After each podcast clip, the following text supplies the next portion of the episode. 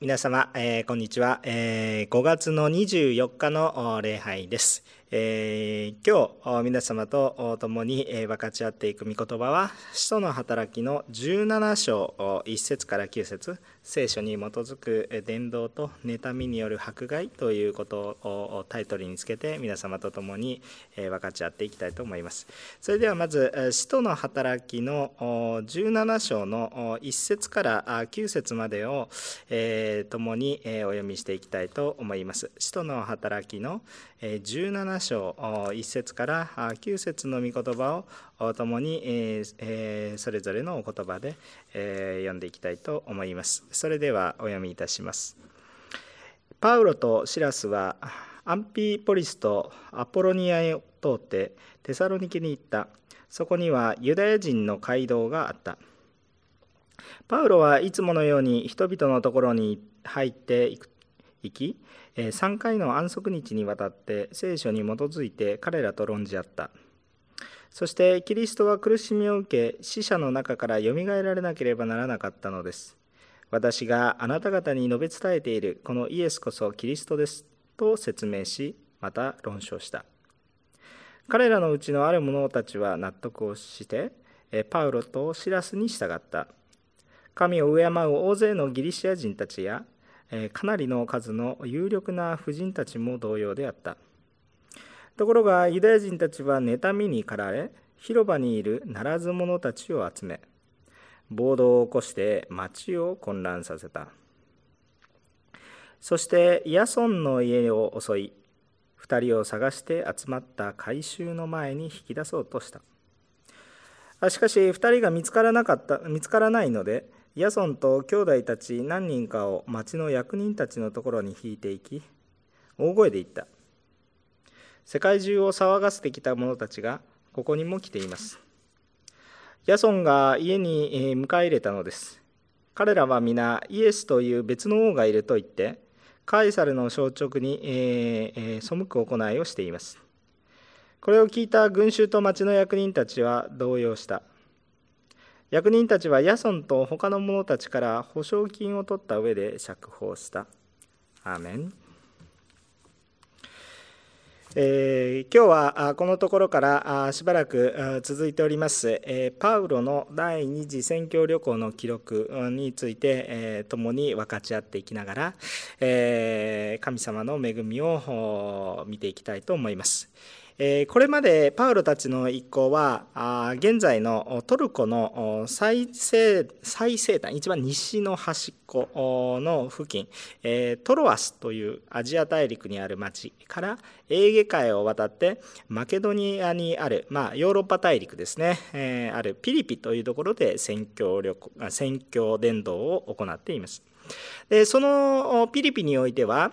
えー、紫布の女商人リディアの救い、えー、その家族の救い、それから、えー、後に、え、パウロたちがあ牢獄に捕まるんですが、その牢獄の看守に不思議な技を通して、え、看守とその家族が救われていく、そのようなあ出来事が起こりました。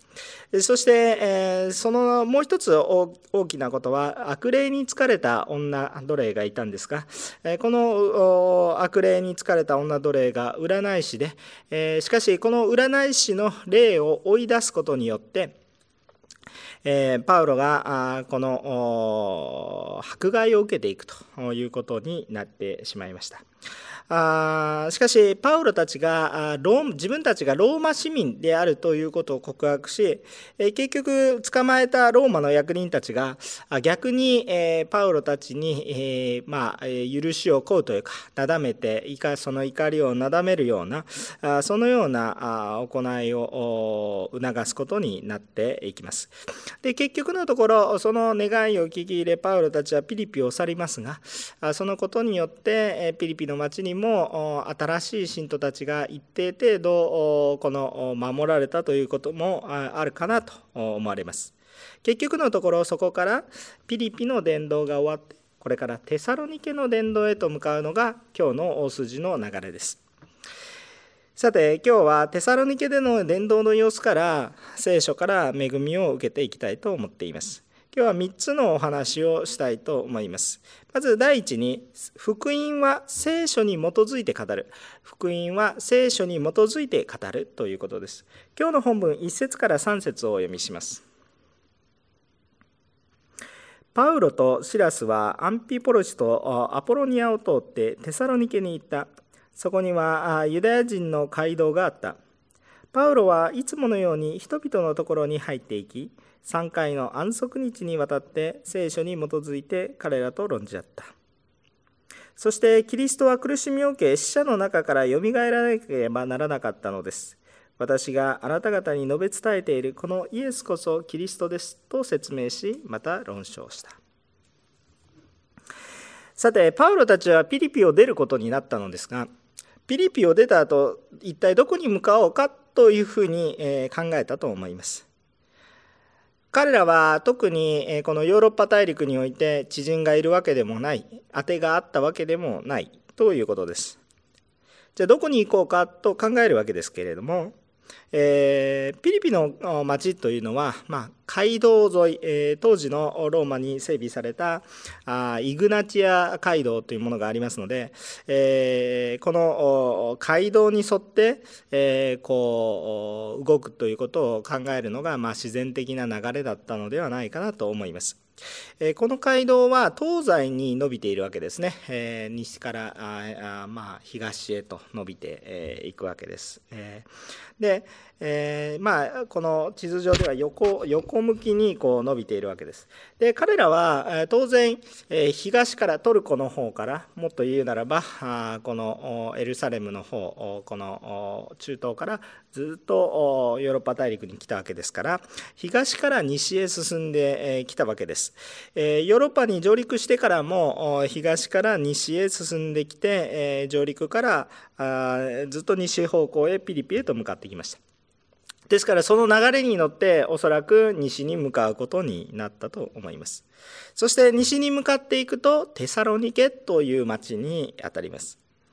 さて、このパウロたちがこのテサロニケでの伝道をしたのに対してですね、え今日聖書で読みました途中のアンピポリスやアポロニアというところでは伝道の記録がありません。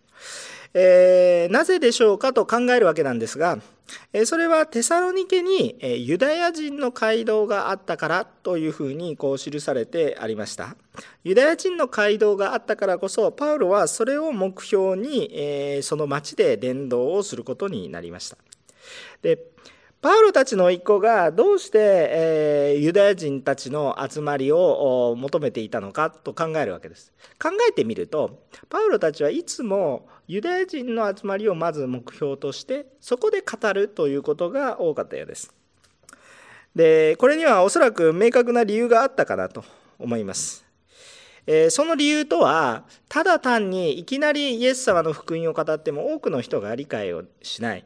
えー、しかしすでに神の御言葉がそこにあり御言葉を親しみ神を知っているユダヤ人たちの祈りの場というところに行くならばそこに神を求めて集まっている者がおり、霊的にその神の御言葉の真意、本当はイエス・キリストのことですよと話すことが非常に容易だったからだというふうに考えることができます。祈りの場に出てきている者にイエス様の福音を語るその方が福音理解が早く正確に行われるということです。で聖書の御言葉の拡散と福音宣教という側面から考えてみればこう神の言葉を知っているユダヤ人たちがあ、まあ、全世界に散らされていっているということにはある一定の意味があるかなということを感じます。まあ、人がこの直接福音を伝える前に御言葉が先に世界中に広められていったんだなというようにも感じることができます。いずれにせよパウロたちはこの御言葉の足跡をたどっていくように、えー、この宣教をしていった様子が分かります。パウロたちよりも御言葉が先にその地域に入っていたというわけです。でパウロたちはおおよそ3週間程度ですね聖書に基づいてイエスの福音を語りました。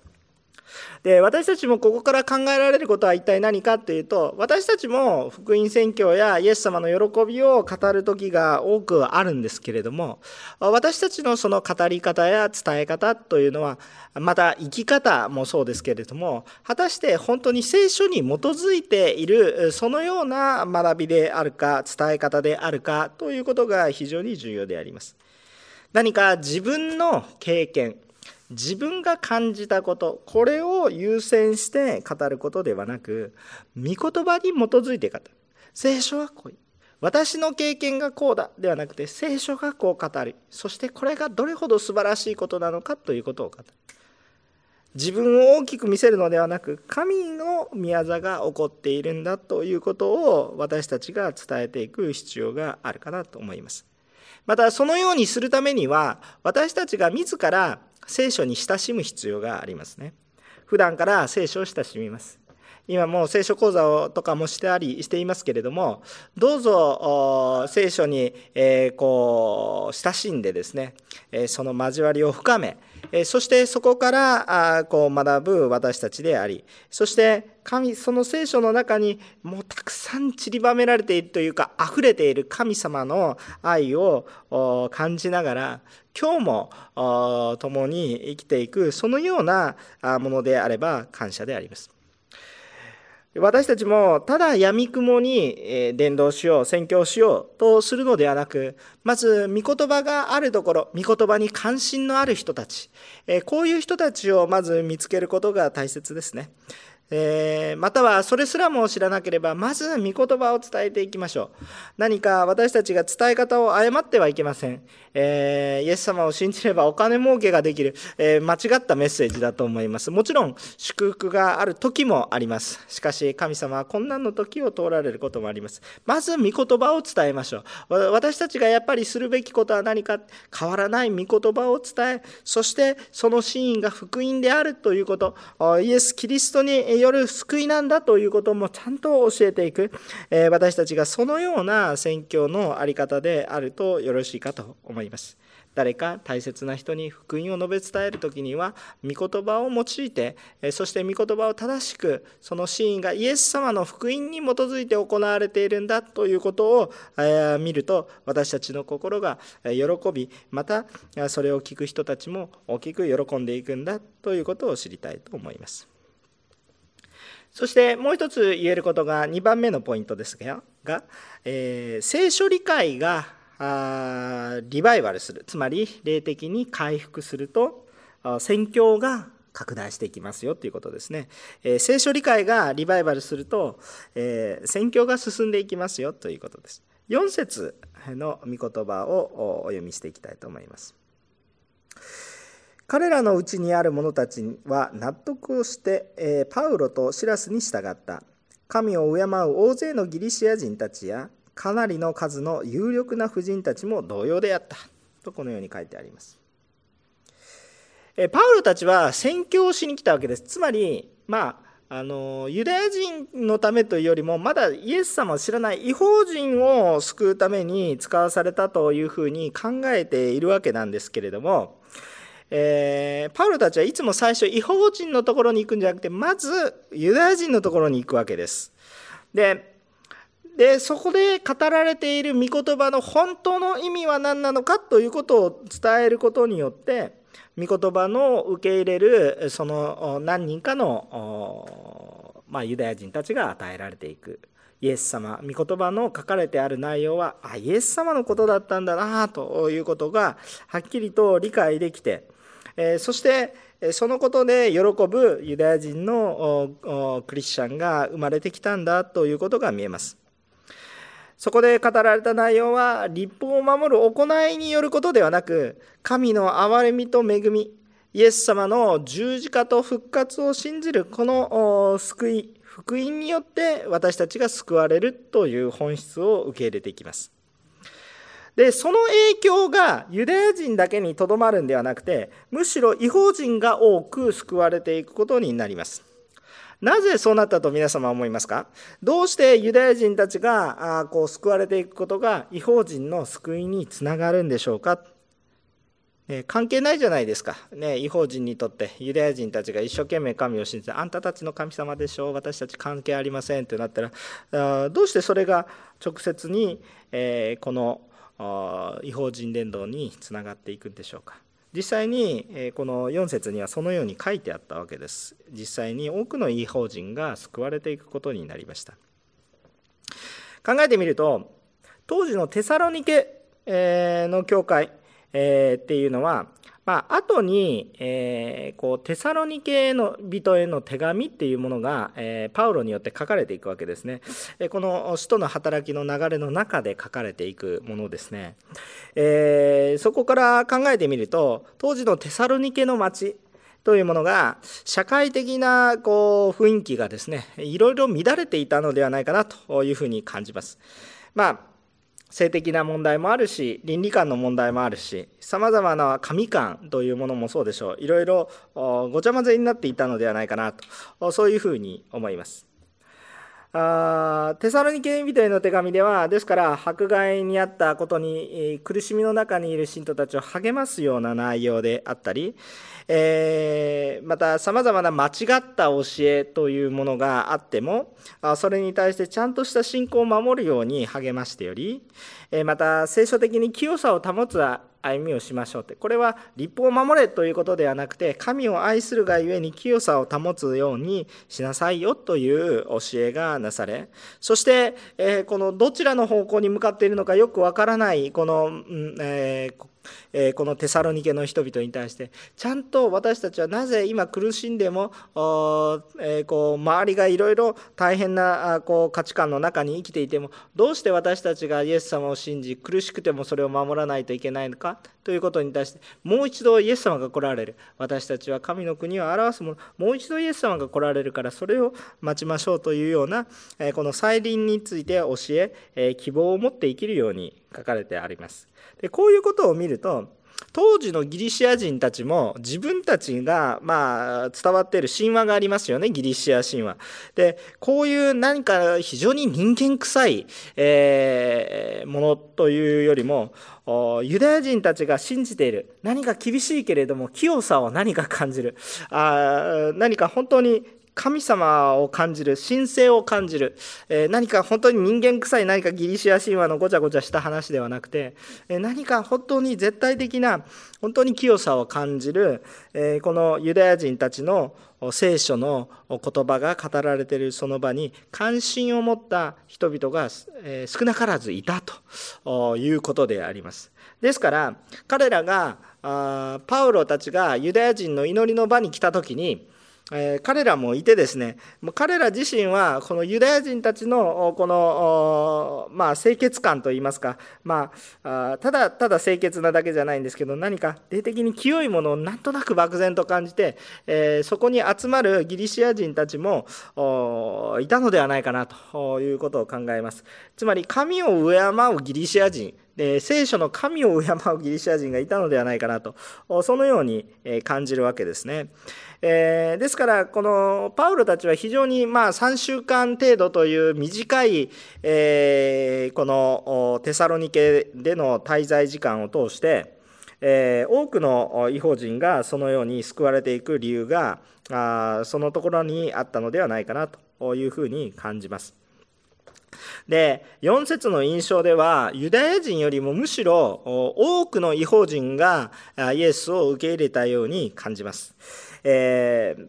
ここから私たちが学び得るということは一体何かというとですね、えー、この今日においてもですね、教会が霊的に喜びにあふれ、そして聖書のシーンがそのまま正しく語られているならばですね、ねじ曲げて今の現在のこの状況に合わせて何か語られるんじゃなくて、本当にえー、御言葉にあふれている愛そして、えー、福音というものがまっすぐに、えー、御言葉の通りに、えー、御言葉に基づいて、えー、溢れて語られていて清さがあるならば福音はおのずと拡大していくイエス様を信じる者は増し加えられていく教会がリバイバルすると宣教が進むということがわかるということになりますさあ私たちの教会は今本当にさまざまなことを試されていると思います。えー、今このように皆さんが共に集まって礼拝をするのが難しい。だから単に形を変えて礼拝をしましょうというその形ではなくて私たちが本当に御言葉から恵みを受けてこの御言葉そして聖書の真理そして聖霊様の導きによって従い生きこれを伝えているか本当に教会に対して必要なことは何なのかということが回復される時に、えー、私たちの形を超えてですね福音は広がっていく。多くの方が救いにも預かるしまた御言葉を聞いている私たち自身のうちにも喜びや感謝そして清さがあふれてくるそのようなものになると思います。端的に言うと教会がリバイバルすれば福音宣教が進みます。リバイバルしないといけないのはまず私であり私自身がもっと御言葉に親しまなければいけない。聖書も知らないのに聖書にはこう書いてあるって言えないじゃないですか。なので本当に私たちはもっと御言葉から学んでいく。今日最近このように、えー、もうすぐ自粛がだんだんだんだんと緩和されていくかもしれません。しかしまた厳しくなるかもしれません。私たちはよく分かりません。しかし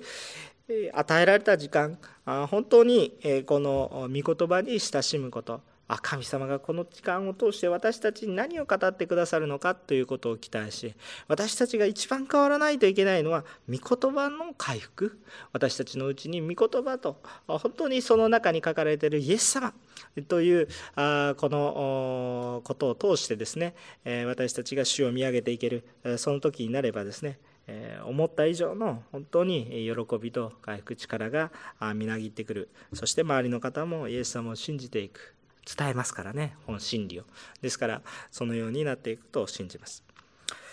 さて3番目なんですけれどもそういうふうなイケイケどんどんみたいな話でいけばよろしいんですけれどもそのように福音はですねいつも順調に進むかというとそうではありません、えーと、3, 3番目のポイントは妬みに気をつけようということです。妬みに気をつけようということです、えー、5節から7節を読みます。今日の本文。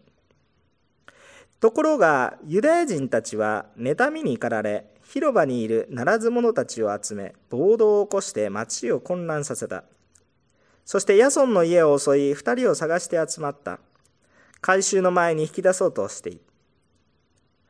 しかし、えー、2人が見つからないのでヤソンと兄弟たちがたち何人かを町の役人たちのところに引いていき大声で言った。世界中を騒がせてきた者たちがここにも来ています。えー、ヤソンが家に迎え入れたのです。彼らは皆イエスという別の王がいると言ってカエサルの消直に背く行いをしています。このように書かれてあります。人々がイエス様を信じるようになるとユダヤ人たちが妬んだと書いてありますね。ピリピではこのテサロニケの前ピリピでの伝道がヨーロッパ最初の伝道でした。ピリピでの伝道ではこの違法人によって迫害が起こりました。しかしテサロニケでは誰によって迫害されたかっていったらユダヤ人による迫害です。むしろ御言葉を知らない人たちよりも御言葉を知っているけれども受け入れない。それを理解しない。そのような人たちの迫害の方が根が深いですね。ユダヤ人たちがこのパウロを迫害した理由っていうのがまさに妬みなわけです。妬み、嫉妬、羨ましいという思い。で、この妬みによって行動してしまい、で彼らが何自分自身が何をしているのか分からなくなっている様子が、えー、こう訴えるその姿によって見ることができます。で彼ら自身はパウロたちを世界中をこう裁かしてきたものだと言ったわけなんですが5節を見ると実際にこう騒いでいるのはパウロたちではなくパウロたちはその街道でね福音とはこうだと伝えているだけなんですね。実際に暴動を起こしていってるのは訴えているユダヤ人たちの方が町でならず者を、まあ、迎え入れてですね、えー、どうぞ暴れてくださいみたいな感じで、えー、この騒動を起こしているのはあこうユダヤ人たちの方であってパウロまあ、パウロもユダヤ人ですけどパウロたちのこのことというよりも自分たちで自作自演してて騒ぎが起こっていると、えー、そういうことになってしまっています。つまり騒ぎを起こしているのはこの人たちだと言いながら本質的には自分たちが騒ぎを起こしています。えー、そしてこの訴えている内容もまだパウロはまだ全世界確かにたくさんの地域を歩いてきたかもしれませんが全世界と言えるほどに、えー、歩き回ってはいません。しかし皮肉なことに、えー、このことは霊的には後で、えー、正しいということになります、えこの後にイエスの福音は全世界に影響を与えていくという意味では正しいです。しかしこの時の訴えとしては正しくない誇張表現だったと言わざるを得ないんですね。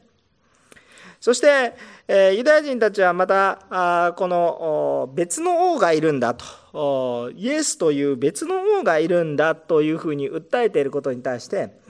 このローマの権威、まあ、カエサル一番トップの人間に、え、まあ背いているよということを言ったわけです。つまり私たちの王はカエサルだと言ってるわけです。えー、ユダヤ人はそもそも神が支配される神の国というものを願っていたわけなんですけれどもそれでいろいろな国内でも戦いがあったわけですね。このエルサレムの方ですね。しかしそうではなくてこう訴えている内容がカエサルこそがこの権威者であってそれに背いては罪でしょうというふうにえ訴えているわけですけれどもこれを逆にひっくり返すならば自分たちはカエサルを王として認めますというふうに言ってしまうことなんですね。でこれがまあまあ自己矛盾を迎えていることに気づかないもう嫉妬に狂っているので、えー、もうそのように自分たちが冷静になれば分かることなのに何をしているのか分からないような者たちになってしまっているんだということを考えることができます。で、えー、かつてピリピではですね違法人たちが自分たちの風習を変えてしまうことについてこれについてこう訴えていたわけなんですが今回はですねもっと政治的ですねあのユダヤ人がユダヤ人を訴えるわけなんですけれどもえっと、その時は、この人とは反逆罪ですよ、反逆罪ですよということを言うわけです。反逆罪っていうのは今でもかなり重いですよね。えっと、つまり、えー、この違法人たちがこの迫害するよりも、ユダヤ人たちの迫害の方が根が深いわけなんですね。えー、もっと重い、えー、訴えをするわけです。えー、全くこう何をしているのかよくわからなくなってしまうわけなんですが、結局、まあ、パウロたちはヤソンとか他の兄弟たちにまあかくまわれてという表現がいいかもしれません、えっと、パウロたちが逃げ出してということではなくて彼らはむしろかくまわれたんだと思います。でそしてその中で、えっと、この身代わりにヤソンや他の人々が捕まってしまうことになります。その後8節から9節を読んでみるとこのように展開がしていきます。これを聞いた群衆と町の役人たちは動揺した。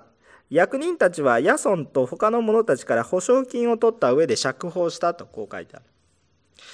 で役人たちは私たちが思うよりもちょっと冷静に判断するんですね。ピリピの町の長官たちはあまりもう何にも考えずに、まあもういいよ適当に処分しなさいと言って後から後悔することになりますが。えっと、このテサロニケの役人はもう少し常識的な判断を下すことになります。で、えー、民はまあ訴えさせていてですね訴えていて、えー、民によるその訴えの内容は非常に重いことなのでこれどう扱おうかと動揺するわけなんですけれどもあまりに訴えの内容が重いので、えー、逆に言うとその首謀者といいますか党の本人であるパウロたちがそこにいないといけないんですけどそれがいないんですね。捕まった人たちはパウロの言葉を聞いて信じた人たちであってですね。えっとそもそもじゃあパウロの言葉を信じただけでじゃあこう反逆罪に問われるのかという話になったら何の証拠も逆にまたないというわけで裁こうにも裁きようがない、えー、民は騒いでるけど何かよくわからないことになっているということで判断ができない、えー、ということでこれに対して保釈金を払わせて、まあ、保釈していくということになります。だからまああの神のことをよく分かってないあの違法人の方がちょっと冷静に判断をしているということがあ、まあ、聖書的に見えるわけですね。まあ、パウロたちが逆に捕まっていたらちょっと話は別になったのかもしれませんね。えー、とにかく、まあ、たらればは言っても仕方がないので、えー、こう彼らがそこに、えー、こうパウロたちがいなかったので、まあ、ヤソンさんたちはこう解放されていくことになります。えー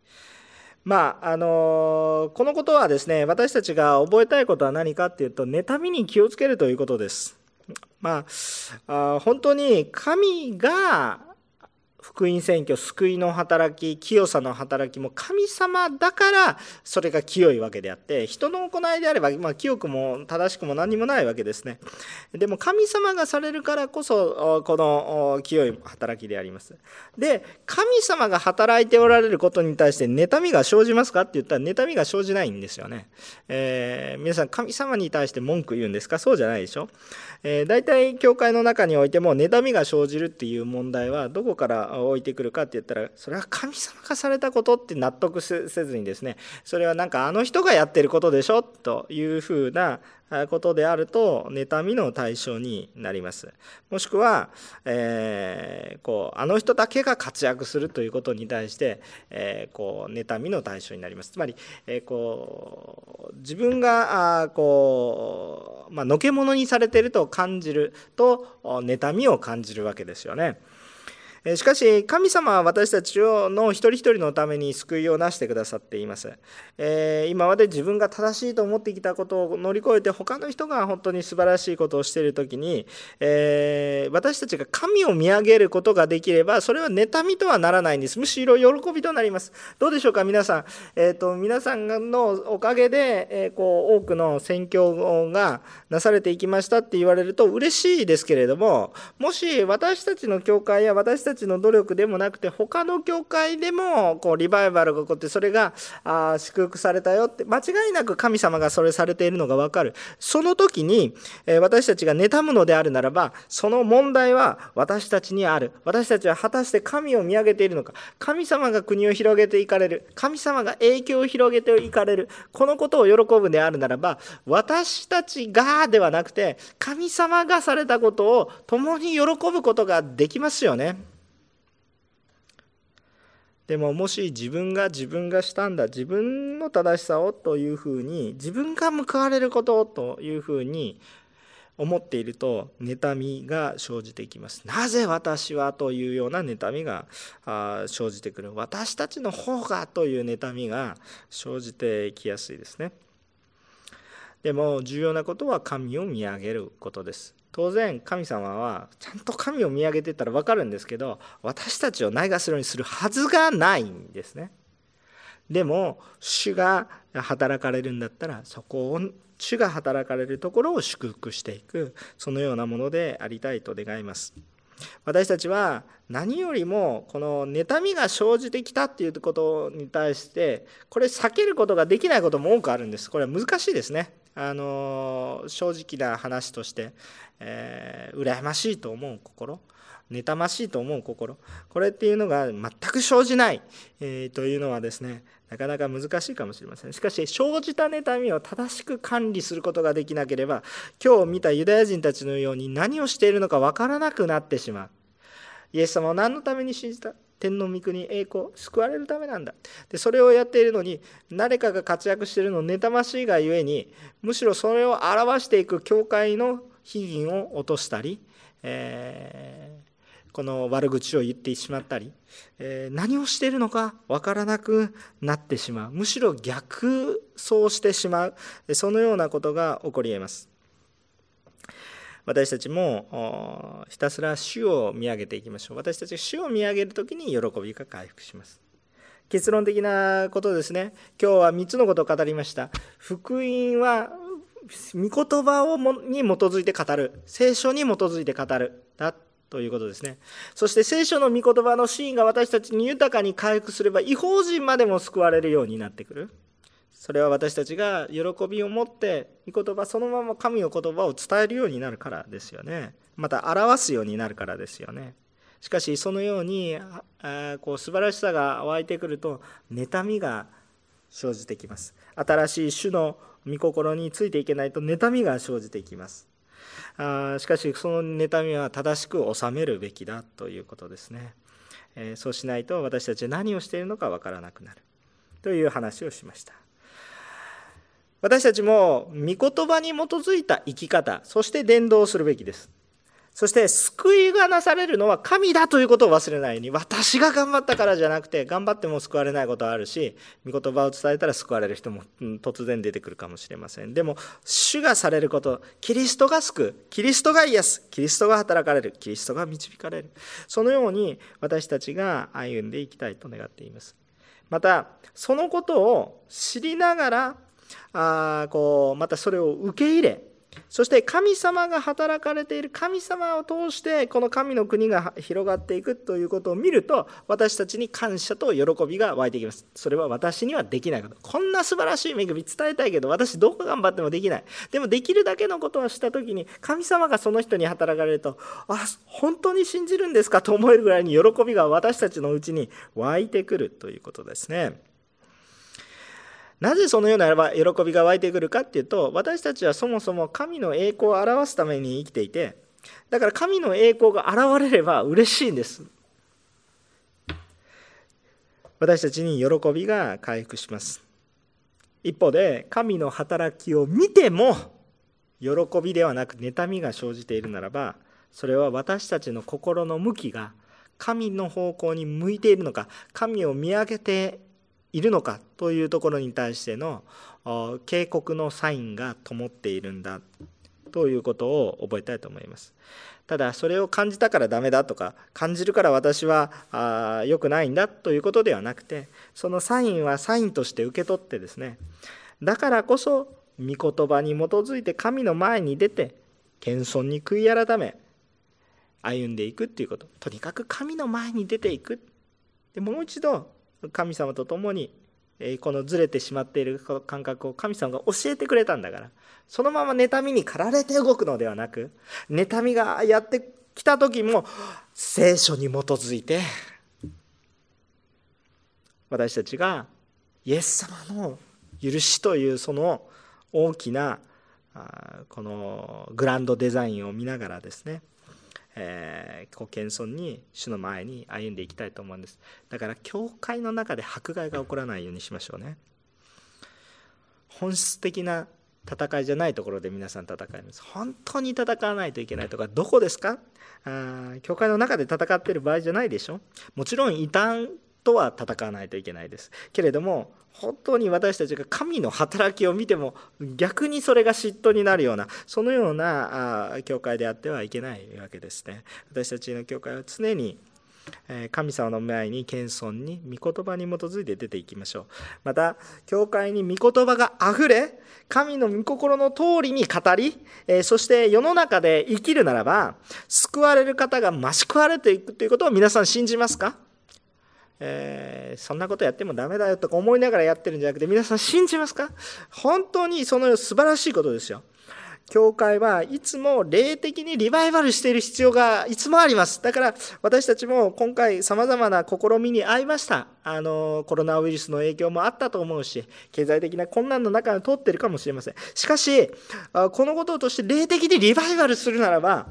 本当にこれは祝福へと変えられていくわけです。私たちも霊的に満たされたものでありましょう。本当に御言葉には神様の愛が豊かに詰まっていて、そしてこの御言葉をイエス様という鍵を用いながら読み解いて基づいてこれを福音を語っていくならば、私たちのうちに喜びが溢れて、そしてその喜びはもう私たちだけにはとどまらずにですね、多くの一人一人を変えていき、しかもそれは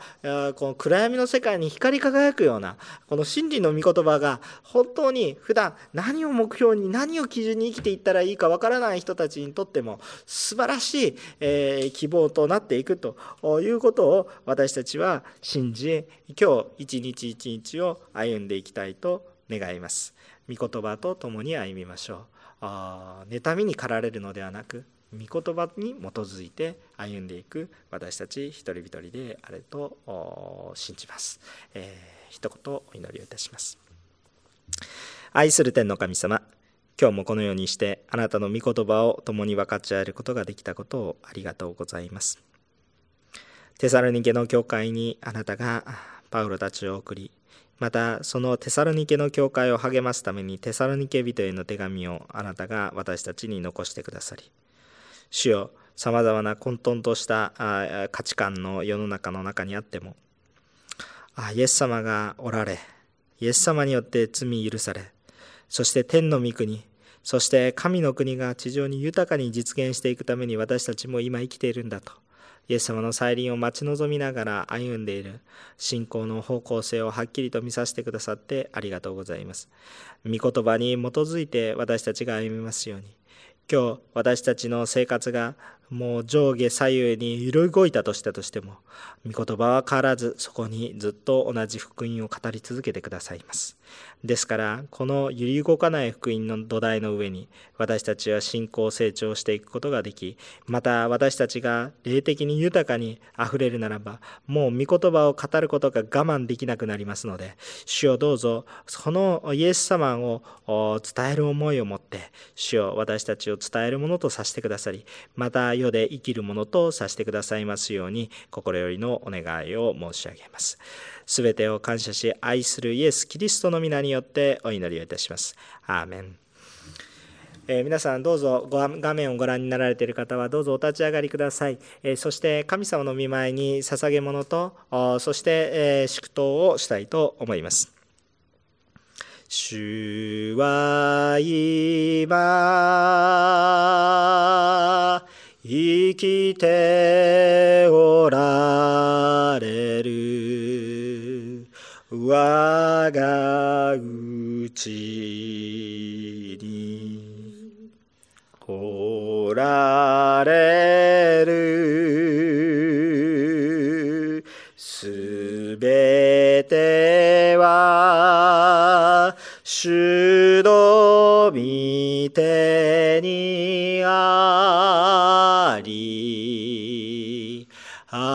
明日も生きよ、主がおられる。ハレルヤ、愛する天の神様、主によって許され、主によって生かされ、主によって与えられていることを感謝し、あなたの見舞いに捧げ物を捧げます。これを用いて、主の主によって生きる恵みを知る者がさらに増し加えられますように助け守り用いていってください。感謝をしつつ、仰ぎ恋根が悪ば、